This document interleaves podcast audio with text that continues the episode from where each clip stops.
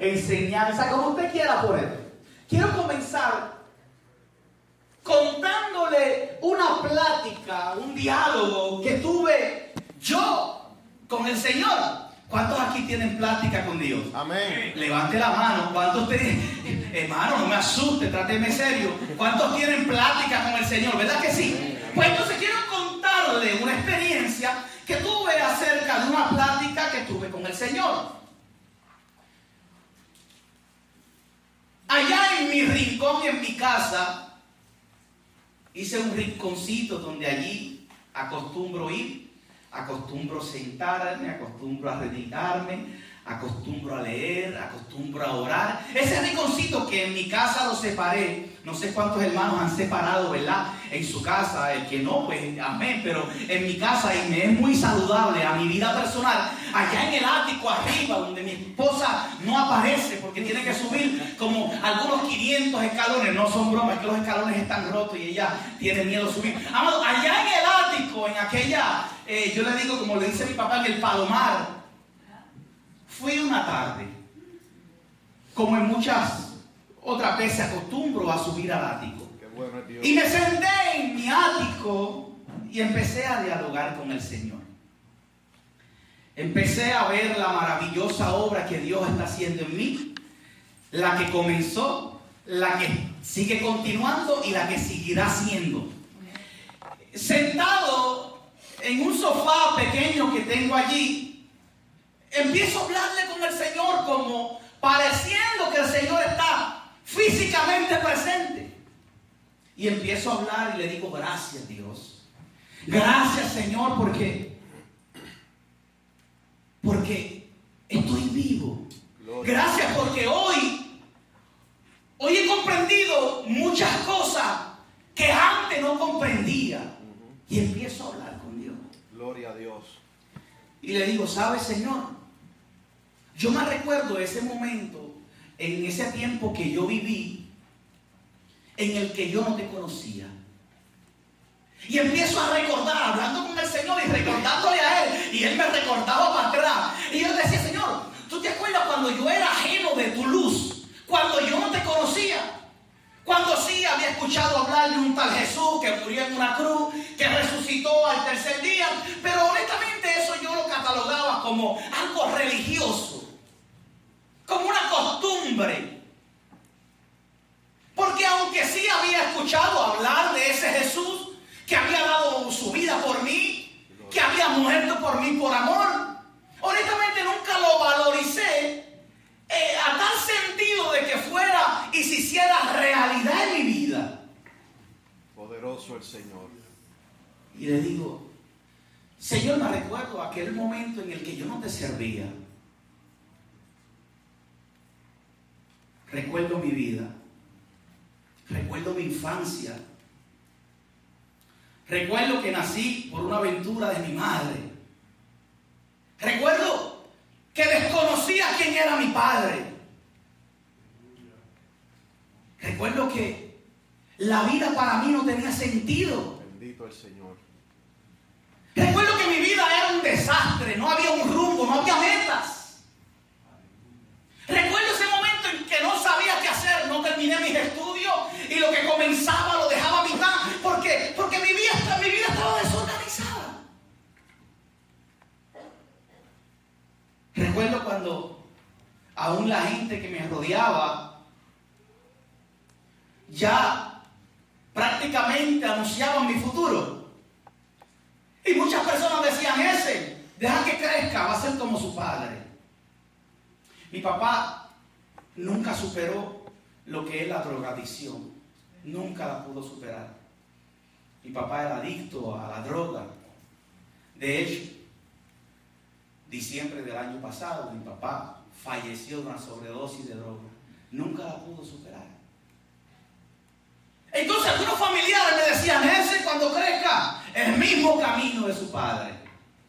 No sé por qué lo decían, no sé si es que era muy bueno. y vieron esa humildad en mí. Y entonces todos estos recuerdos, estoy sentado con Jesús y estoy hablándole acerca, ¿te recuerdas de eso? ¿Te recuerdas cuando entré a una iglesia a buscar una novia y salí enamorado por un hombre? Salí enamorado de un hombre. ¿Te, te recuerdas, Señor, en Filadelfia? Bendito el Señor. Pero solamente hasta ese entonces lo único que yo conocía de Jesús era una mera religión. Pero sabes algo que le digo, Señor, me siento.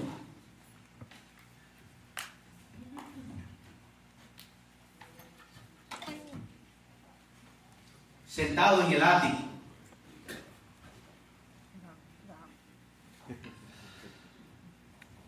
Le digo, Señor, nunca me imaginé que iba a tener una familia. Nunca me imaginé que iba a tener unos hijos. Recuerdo ese momento en el que llegué a pensar que la vida no tenía sentido y me la quise quitar. Oye, hablé ahí como, hablé como un traficante ahí de la calle.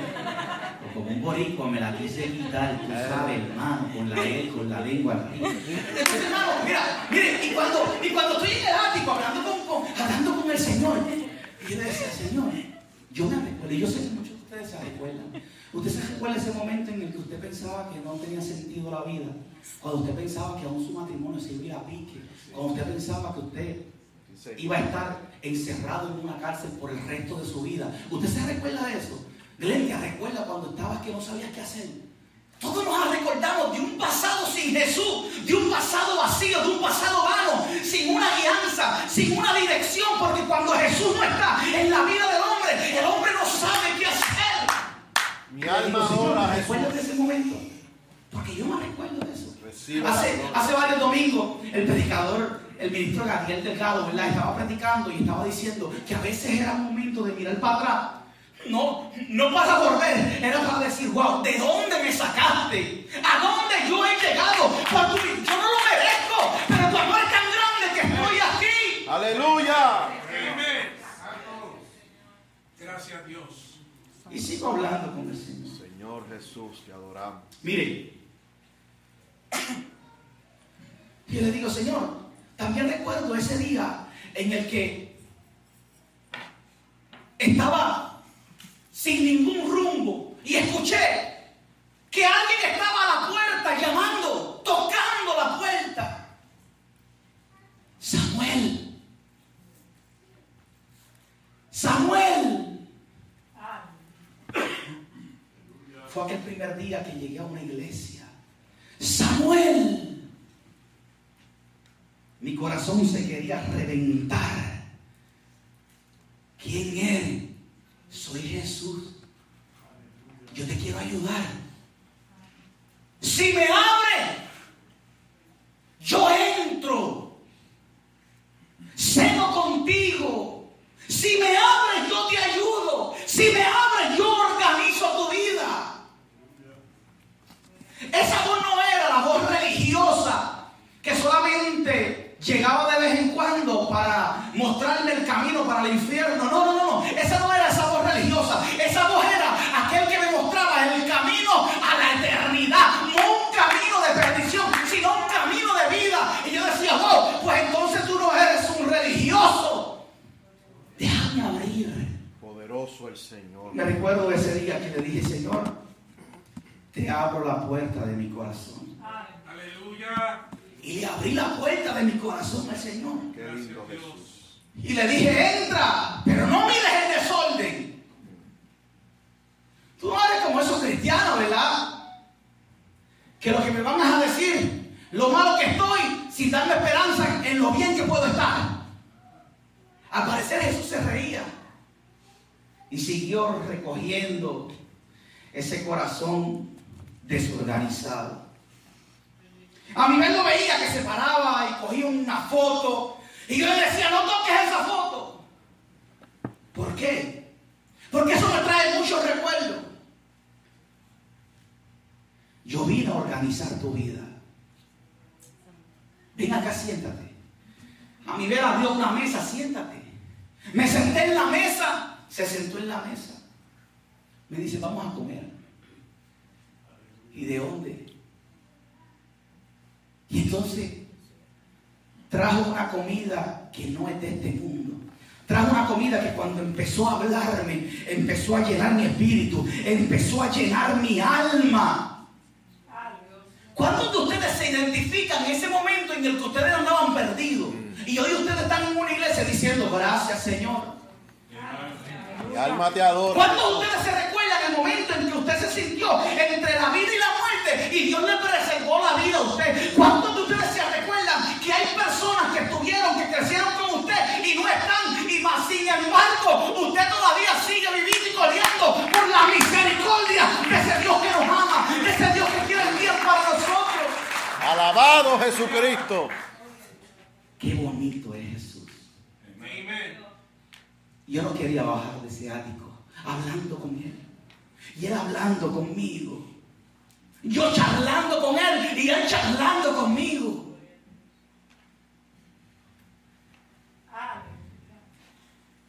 Mi alma te adora, Jesús. A mi madre me decía, Sammy, si te recuerdas cuando entraste a la iglesia buscó una novia y yo te enamoré. Y yo le decía, tú enamoras a cualquiera. Maravilloso Jesús. Porque es que lo que Jesús hizo en mi vida fue bien. Lo que Jesús hizo en mi vida fue bien, amado hermano. Santo Dios. Recibe toda gloria, Jesús. Mientras estaba platicando, me recordé ese versículo que le acabo de explicar, donde dice: Yo estoy a la puerta y llamo. Si alguno abre, yo entro en él.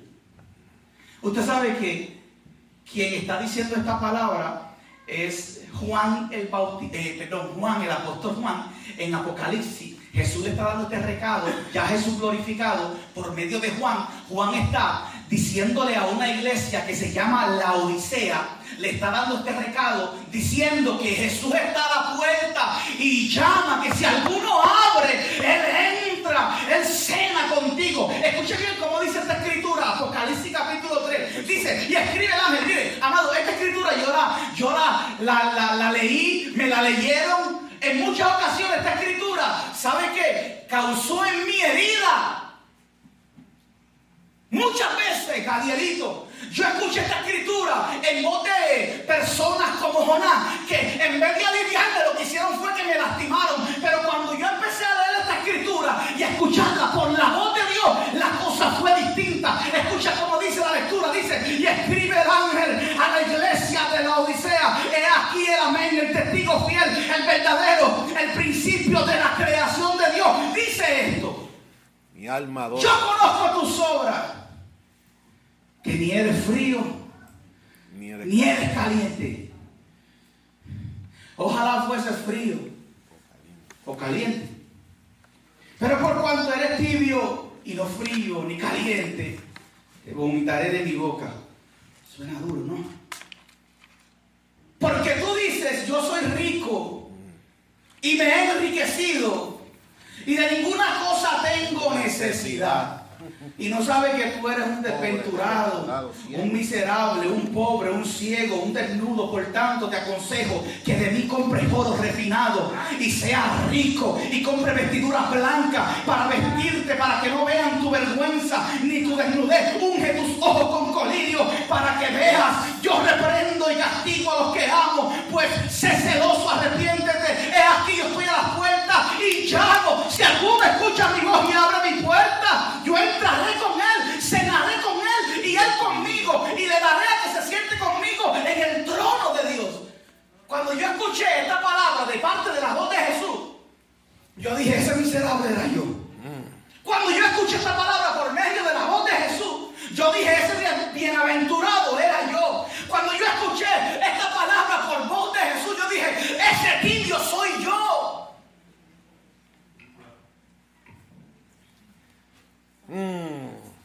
¿Cómo podemos calificar catalogar a una persona tibia? Una persona tibia, una persona eh, ambivalente, una persona de doble ánimo, una persona que no tiene dirección, una persona desorganizada, una persona que, que, que no entiende o no reconoce quién es, que aparenta ser una cosa y es otra. Eso es una persona tibia. Y cuando yo empecé a leer que Jesús empezó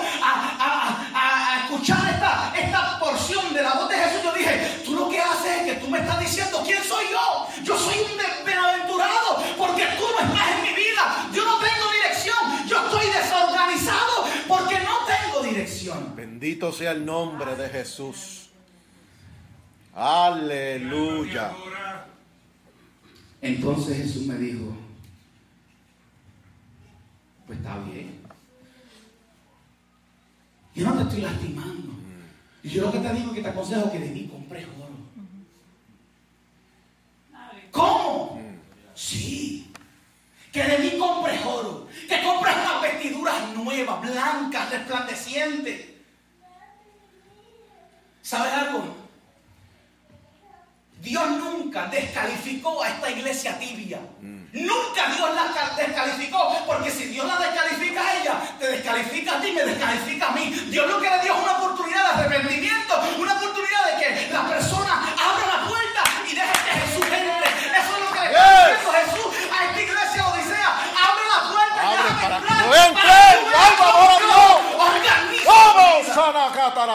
yo organizo tu vida. ¡Uh! Recibe gloria.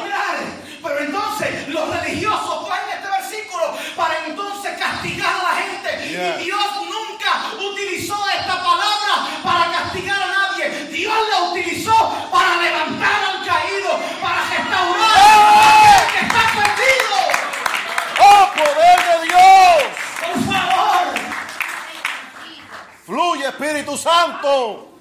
aleluya. Gloria a Dios. Hay poder en Jesús. Sí. Mm. Qué bonito Ya, escuchar ya. la palabra de Dios por voz de Jesús. ¿Ah? Qué bonito es escuchar la palabra de Jesús por voz de Jesús. ¿Ah? Mm. Los religiosos se abasan a que Jesús en una ocasión dijo una palabra dura. Y Jesús le dijo, bueno, si ustedes quieren irse, pueden irse, tomar la libertad.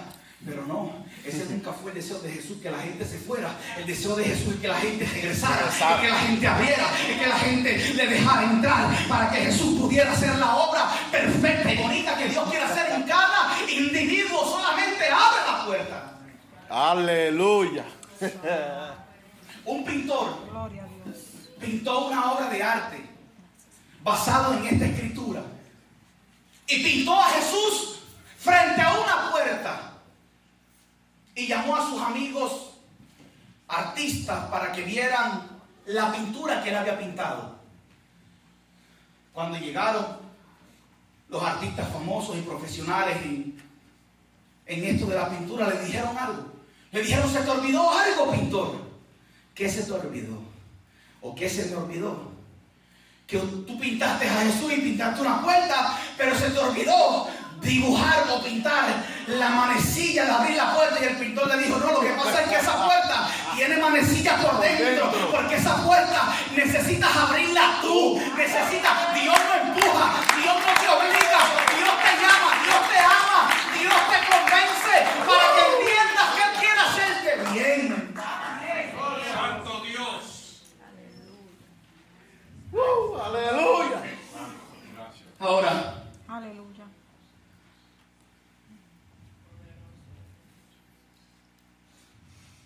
voy a estar predicando bajo el tema, Viene, aleluya. voy a estar predicando bajo el tema, suelta tu carga. Ese fue, ¿cómo que le llaman ese? Esa fue la introducción. Eso soltando este calentón que traigo de la isla. Amado, empezamos a predicar bajo el tema, suelta tu Qué carga. lindo Jesús. Aleluya. Usted sabe que esta palabra corta para allá y para acá. Dice que es una espada que tiene filo por ambos lados.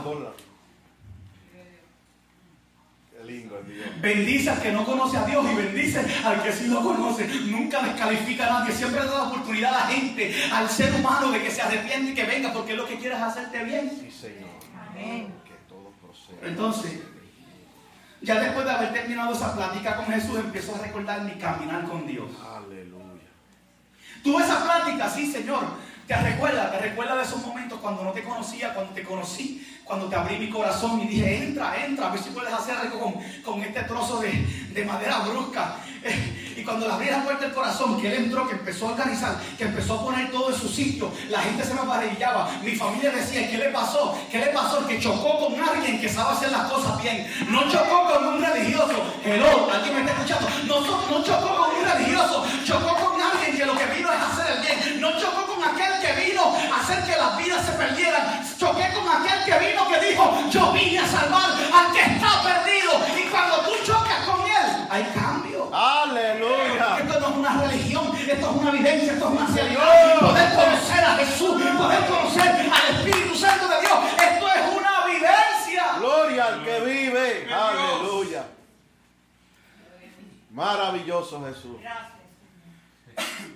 Y empecé como jovencito mi caminar con el Señor. Empecé a aprender. Jesús empezó a organizar mi vida. Métete por aquí, no te metas por allá. Ey, aléjate de aquí, pégate acá. Qué bien es tener un guía. Mira, amado, usted sabe, usted sabe, si usted no entiende lo bonito que es tener un guía o alguien que le dirija, tírese para Nueva York sin GPS. Y usted va a entender qué bonito es tener a Jesús en la vida del ser humano. Porque Él te guía a donde tienes que llegar, a tu destino. Y cuando te desvía, a Carlito, cuando te desvía, el corazón tuyo empieza recalculando, recalculando, recalculando, recalculando. Por aquí no es, vida, vida, por aquí no es. Y entonces uno ve, hey, vuelvo otra vez por el camino. ¿A quién no le ha pasado eso? Usted no sabe cuántas veces en mi corazón el Espíritu Santo me dice, recalculando, recalculando, recalculando, pero, pero no me deja que me pierda. Él me está diciendo, te voy a llevar a tu destino. Mire, y empiezo a caminar con Jesús. Extraordinarias enseñanzas de parte de Jesús. Maravilloso. Jesús me enseñó en estos eh, varios años de vida que tengo y de que yo creo que llevo 25 años sirviéndole al Señor. Desde muy jovencito le abrí la puerta de mi corazón y empecé a aprender. Y nunca puedo decir que terminé de aprender o que ya lo alcancé todo. Porque el día que digo eso se cierra mi cerebro y no hay break. Entonces mientras voy caminando ya, habiendo conocido al Señor, habiendo abriéndole las puertas de mi corazón, en el camino Dios puso esa belleza que está ahí. Santo. Eh, a uno, uno, uno. Puso esos hermosos hijos que tengo aquí. Esos dos, amado. A- Acumule punto, amado. acumule. Esa mujer que me ha ayudado en el camino. Ha estado conmigo en las buenas y en las malas. ¿Ah? De Navidad quiero una pistola pintada. Mira, amado, y empiezo a caminar en el camino del Señor. Y una de las cosas que aprendí en el camino de Dios, a veces el momento lo aprendí a la buena y a veces el momento, cuchillo, tuve que aprender a la mala. Todos pasamos por eso. Hubieron muchas enseñanzas que Jesús me quiso enseñar a la buena, pero como yo era telco, pues no dejó de enseñarme, sino que me las hizo enseñar, pero entonces a la mala. Entonces, una de las cosas tan bonitas que Dios me enseñó en este caminar es aprender a soltar la carga, aprender a soltar mi carga. Mire, cuando leímos esa porción que dice, eh, venid a mí, Mateo capítulo 11, que fue la porción con la que comenzamos, venid a mí los que estéis trabajados y cargados y yo los haré descansar. Llevar mi yugo sobre vosotros y aprender de mí que soy manso y humilde de corazón y hallaréis descanso para vuestras armas, porque mi yugo es fácil y ligera mi carga. El apóstol Pablo en Hebreos capítulo 12 nos aconseja algo, escuche bien. El apóstol Pablo dice un principio muy importante acerca de lo que es la importancia de la vida cristiana en despojarse de una carga que a usted no le pertenece. Amén. Dice que el apóstol Pablo nos aconseja que es necesario a que podamos poder aprender a cómo descargarnos de estas cargas que nos agobian. Y una cosa en el camino del Señor hemos alcanzado a una madurez que yo necesito saber y aprender a cómo soltar las cargas. Las cargas que no le pertenecen a usted. Escuche mi iglesia, escuche mi iglesia.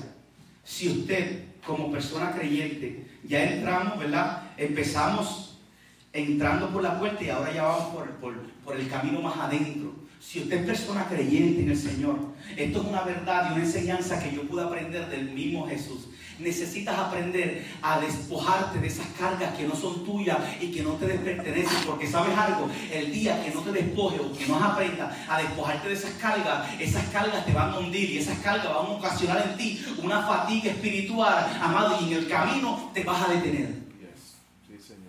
Estoy hablando con gente cristiana, con gente, con gente conocedora del Evangelio. Gloria al que vive para siempre. Si no aprendemos a soltar nuestras cargas, tarde que temprano nos va a hacer agotamiento a nuestro cuerpo espiritual.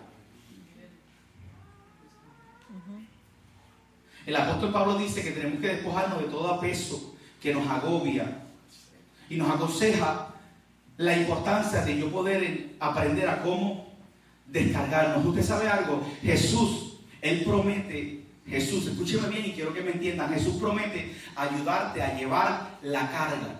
Pero escúchame bien, no tus cargas que no son, sino la carga de Él. Por eso Jesús dice, ven a mí los que estén cargados y trabajados, yo los voy a hacer descansar. Y después dice, pero voy a poner sobre ti una carga que es tuya, que es liviana, que es mía.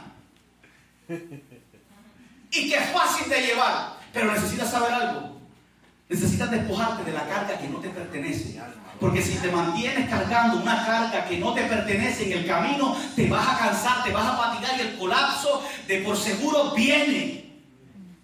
Jesús dijo, te voy a ayudar a llevar tu carga. Mi alma adora a Dios. Pero es la que yo pongo sobre ti, la liviana. Pero necesitas despojarte de esa carga que ya no te pertenece. Poderoso el Señor. Necesitas olvidar esa carga que, que- que te impusieron tus padres, que te impusieron las experiencias malas en el camino.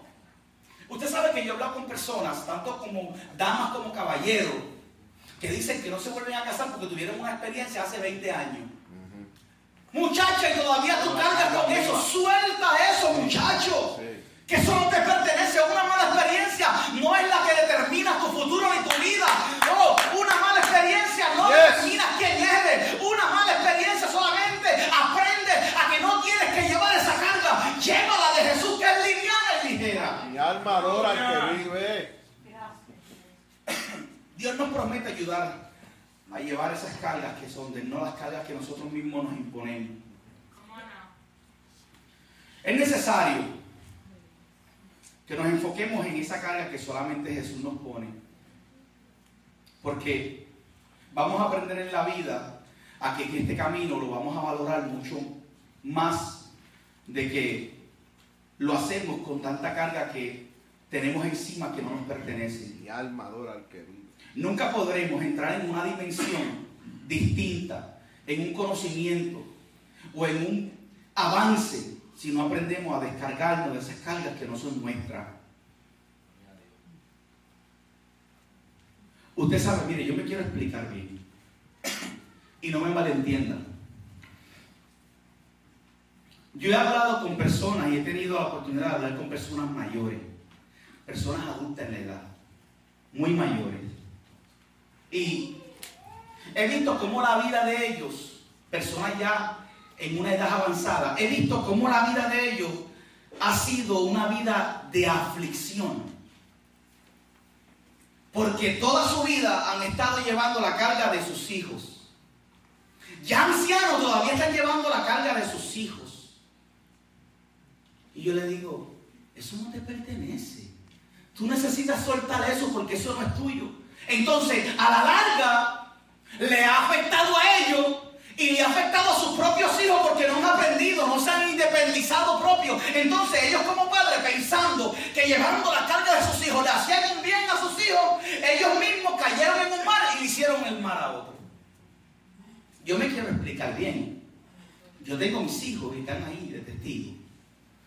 Está Jeremy y está Isaac. Yo los amo mucho porque son mis hijos. Pero yo no voy a llevar su carga. Yo le ayudo a ellos a llevar la carga de ellos. Sí les puedo ayudar. Pero yo no puedo sobrecargarme con la carga de ellos. Ellos necesitan aprender a llevar su propia carga. Y a veces nosotros como padres nos llevamos una carga encima que no nos pertenece, ya ellos están grandecitos y tienen que aprender a llevar su carga. Cuando me dicen, papi, ayúdame, estoy aquí, pero escúchame, tú tienes que aprender a llevar tu carga porque esa carga es tuya, no es mía. Y a la larga, uno piensa que haciendo esto le hace daño y a la larga ellos te dicen, gracias papi porque me independicé. Porque me ayudaste cuando lo necesité, pero nunca me quitaste mi carga para yo sentirme bien y echarme fresco y tú esforzarte demasiado hasta desgastarte. ¿Ah? Los amo. Los amo muchísimo como padre que soy de ellos. Pero ellos tienen que entender que si quieren pescar también tienen que mojarse los pantalones. ¿Ah? Que si quieren sacar llave tienen que ir a la finca.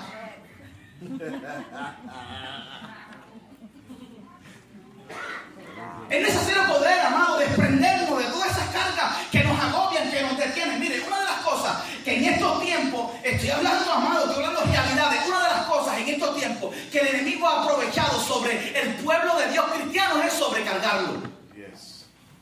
Te sobrecarga con diferentes cosas. El trabajo, la deuda. ¿Ah? El, el enemigo se empeña en eso. En sobrecargarte. ¿Para qué? Para que tu funcionamiento no sea tan eficaz. Yes. Mire, usted sabe, cuando usted va al potrero, le puedo hablar de esto porque me gustan los caballos. Cuando usted va a estos deportes del caballo, de, de carreras de caballo, los dueños de estos caballos buscan jinetes livianos, jinetes delgados. Aleluya. Porque el dueño del caballo sabe que si le pone un peso en su caballo que sea liviano, tiene una ventaja. Porque el caballo suyo no lleva mucho peso. Gracias, hermano.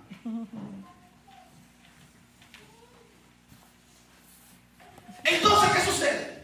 Que cuando los demás contrincantes ven que hay un hombre, un guía de caballo, lo que le llaman el jockey del caballo, es muy liviano, protestan y le dicen no es justo. Porque ese caballo tiene un muchachito que no pesa y hay ventaja cuando tú no tienes carga que te sobrecargan. Entonces la Asociación de Deportes, ¿sabe lo que hace? Para hacer algo justo. Van donde esa persona que tiene ese caballo y que el jinete no pesa igual que los otros y van y les ponen unas pesas en el equipaje de ese caballo para poder alivianar el peso de todos los participantes de este deporte. Entonces, cuando usted ve este deporte, entiende que aquel que no tiene sobrecarga tiene una ventaja. ¿Por qué? Porque corre más ligero, porque no se detiene en el camino. Entonces, el enemigo, como conoce esto, lo que está buscando en el pueblo de Dios es sobrecargarte para que usted no corra como debe de correr. Bendito sea el nombre de Jesús. Y nos llena de sobrecargas. Nos sobrecarga. Problemas por aquí, problemas por allá. Mira, amado, cuando yo tengo un problema en mi casa o en mi familia o en la iglesia o donde sea, cuando yo tengo un problema que yo siento que ya no puedo, hermano, ¿usted sabe lo que yo hago? Yo me voy para el ático. Yo me arrodillo en el ático y le digo, Señor, I'm sorry, esto no es mío. Aquí te lo dejo. Resuelve tú con esto porque esta carga no es mía. Y me voy en oración y me descargo. Esto no es mío, esto no me pertenece. Tú nunca pusiste esto en mí. Quizás a lo mejor en el camino yo me apoderé de él, me lo eché encima, pero hoy yo reconozco que esta carga no es mía, que yo me deshago de esta carga y se la dejo allí en el ático. Resuelve con ella. Mi alma adora a Jesús. Porque, amado, si yo no aprendo a descargarme de tanta problemática que el mundo mismo, que, que enfrentamos día a día, amado, voy a caer en un colapso. Sí. Mira las personas que están en depresión. Mira las personas que están enfermas en tanta preocupación. Porque se sobrecargan demasiado de tantos problemas porque no han aprendido cómo descargarse de eso. Señor, ahí está. Encárgate tú de eso, eso no es mío. Poderoso el Señor. Poder comprender, amado, la bendición y la salud que uno adquiere y la bendición en uno aprender a despojarse de esa carga que no nos pertenece, nos hace saludable. La Biblia dice llevar la carga los unos con los otros, pero nunca la Biblia dice recárgate o sobre recárgate. Tú me ayudas, hermanito, yo te ayudo. Y juntos llevamos. Pero yo no puedo echarme toda tu carga encima porque no es mía, es tuya. Y usted no se puede echar la mía, usted no se puede echar la de sus hijos, usted no se puede echar. No, no, no, amado. Usted ayude, pero no se sobrecargue. Porque en el camino sufrirá consecuencias duras y difíciles.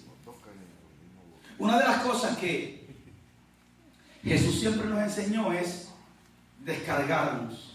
Usted sabe que cuando Jesús se sentía cargado de tanta presión, usted sabe lo que hacía Jesús. Jesús se iba al monte, se alejaba de todo el mundo y se iba al monte. Allá se arrodillaba y oraba, Padre, aquí estoy. Te entrego esto.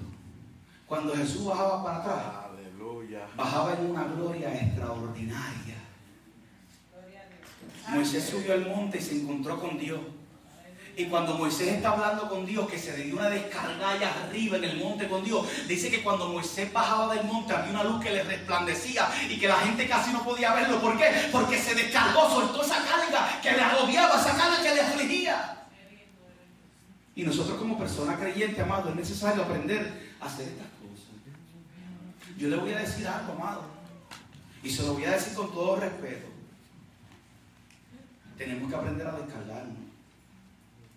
Y, ¿y usted sabe cómo usted se descarga? Orando. Si no oramos, hermano, nos enfermamos. Si no oramos y soltamos todo eso que no nos pertenece, amado, nos enfermamos. Nos da de todo. Nos cansamos en el camino. Nos desanimamos en el camino. Hay que seguir para adelante, amado. Descargando, Señor, toma esto, esto no es mío. Esto yo te lo entrego en tus manos, haz como tú quieras, porque tú sabes hacer las cosas mejor. Usted nunca ha intentado resolver un problema y a la larga usted se dio de cuenta que lo que usted hizo fue empeorar el problema. ¿No se ha dado de cuenta de eso? A mí me ha pasado. Intentando de resolver un problema que ni es mío, a la larga me veo involucrado en el problema y lo que hice fue que lo agravé. Porque no era mío. Pero cuando aprendo a soltar ese problema, Señor, tómalo, ya. No puedo hacer nada. ¿Qué voy a hacer? Si cargo y lo llevo, voy a desmayar en el camino. Pues yo te lo suelto y tú resuélvete que yo voy a seguir por aquí. Tú sabes hacer las cosas mejor que yo. Te adora, Dios. Mire, amado, una de las cosas que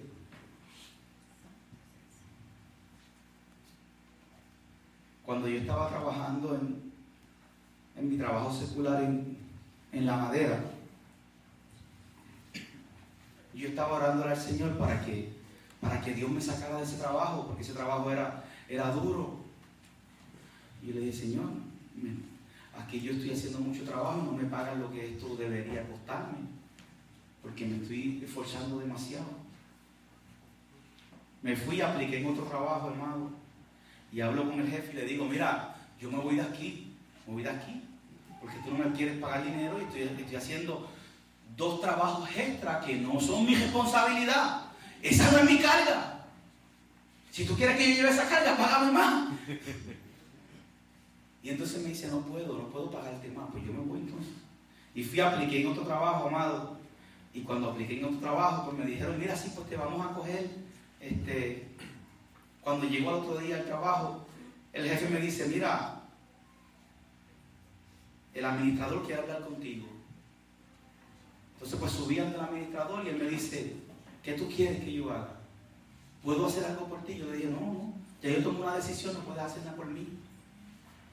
Y entonces me dice, vete a hablar con tu esposa. ¿Tú la conoces? Vete a hablar con tu esposa y mañana traeme una contestación. Y yo le dije, no, ya yo decidí. Pues mira, mañana tú me vas a dar una contestación. Yo te voy a aumentar 3 dólares de cantazo. Pero toma la decisión que tú quieras. Pero ya desde hoy, yo te estoy dando la oferta que te voy a aumentar 3 dólares de cantazo, pero vete y habla con tu esposa. Y cuando llamé al trabajo que, que había aplicado, me dijeron, no, no te quieren aquí. Entonces, pues yo voy así con esa cara de importancia y le digo, no, mira, escojo quedarme aquí. Y fue que nunca me dieron el trabajo de allá. Yo, yo escojo, escojo, escojo estar a la mano con ustedes. Y lo que no sabe es que me podía quitar pesos y como quiera me tenía que quedar ahí. Pero es que Dios hace las cosas. Dios hace unos trabajos, amados, que aprieta medio mundo para bendecirte. Él lo hace. Aprieta por aquí, aprieta por allá y dice, tú te las traes, ¿viste? Tú te las traes de verdad. Y yo, el jefe mío, ¿qué vas a hacer? Me voy a quedar ustedes, me voy a quedar con ustedes. Si supiera, amado, si él supiera, pero lo bueno es que Dios siempre, siempre es fiel contigo. Aunque tú veas injusticia, permanece, porque la justicia de Dios, tarde que temprano va a salir a la luz. Tarde que temprano va a salir a la luz. Y Dios va a honrar a los que le honran. Qué bueno Dios. Aleluya. Hermano, en esta, en esta mañana yo quise traer una reflexión que bendijera a dos grupos. Que bendijera a aquel amigo que quizás se encuentra entre nosotros, que necesita que le abra la puerta al Señor. Pero también quise bendecir a la iglesia, que necesita despojarse de esas cargas que no te pertenecen. Para que podamos caminar saludablemente. Amén. Amén. Sí, Señor. Qué bueno es Dios. Le invito a que se ponga de pie, amado. Ya culminando